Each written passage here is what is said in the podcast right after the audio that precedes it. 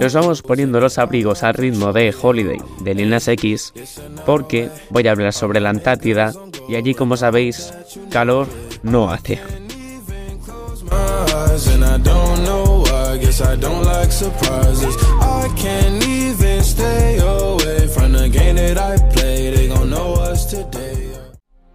Un Hércules parte desde el exterior austral de Sudamérica y pone rumbo aún más al sur.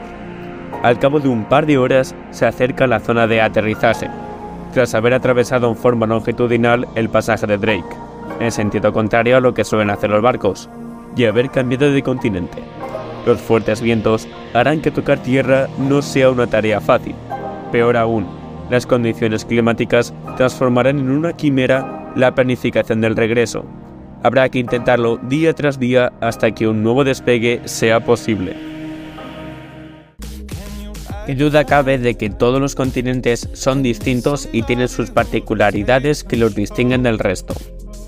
Pero hay uno que se diferencia aún más, la Antártida. La Antártida parece de otra especie. Vale una analogía futbolera. Si Europa es un defensor, América un mediocampista y es un delantero, la Antártida es un portero. En superficie, la Antártida es casi el doble que Oceanía y un tercio más grande que Europa.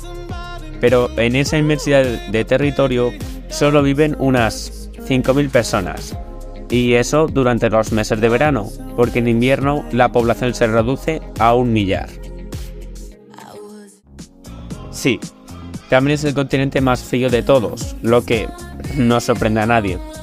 Allí se registró la temperatura más baja de la historia, menos 89,2 grados Celsius, en 1983.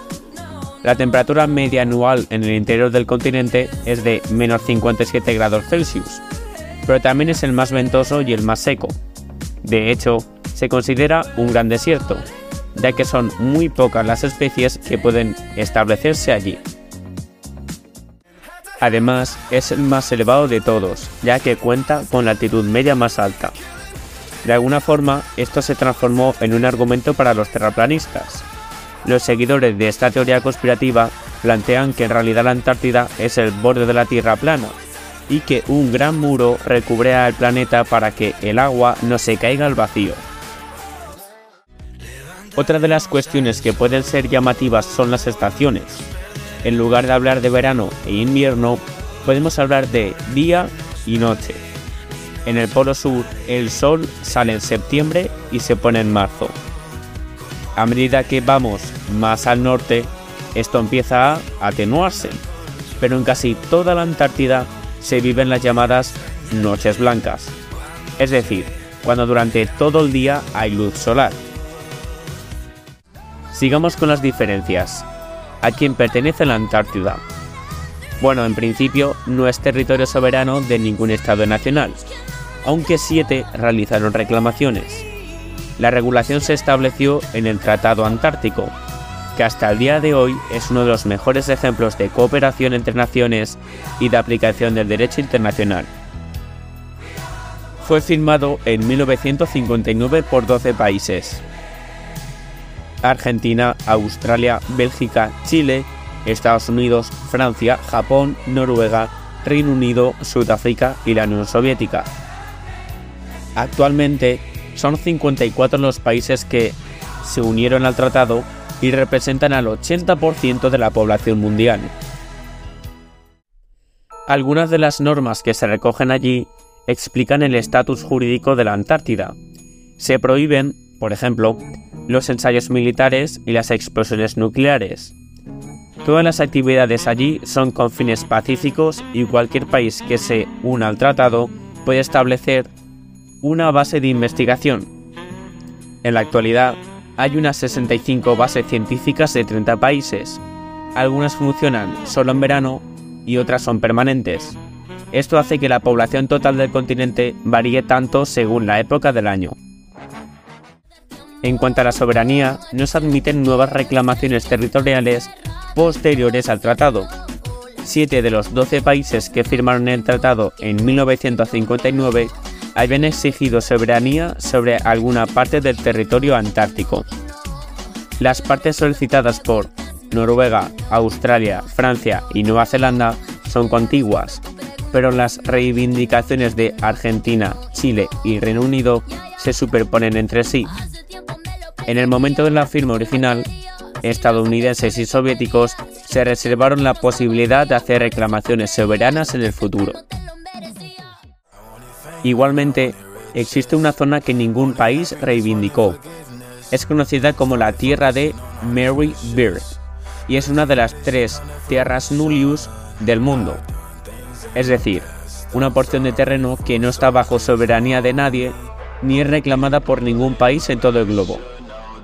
Las otras dos son Bir Tawil en la frontera entre Egipto y Sudán y Liberland entre Croacia y Serbia limita con las zonas reivindicadas por Chile y Nueva Zelanda, entre los meridianos 90 oeste y 150 oeste, es decir, la prolongación hacia el sur de las líneas imaginarias que pasan por las Islas Galápagos y Tahití.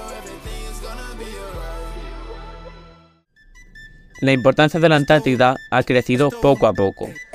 Del primer avistamiento confirmado, que se sitúa entre 1820 y 1821, se pasó a la primera base permanente en 1904, Orcadas, que pertenece a Argentina y que se mantiene hasta nuestros días. Más allá de los intereses científicos, en este continente se encuentra el 90% del hielo y el 70% de las reservas de agua dulce del planeta. Para comprender la magnitud, si se fundiera de un momento a otro toda esa masa de hielo, el nivel del mar aumentaría alrededor de 60 metros. Miles de islas y ciudades quedarían cubiertas por agua. Algunas de las ciudades más expuestas a la subida del nivel del mar son Nueva York, Shanghái, Londres y Río de Janeiro. Casi un tercio de la población mundial vive en países que tienen estrés hídrico extremadamente alto, según un informe de World Resources Institute.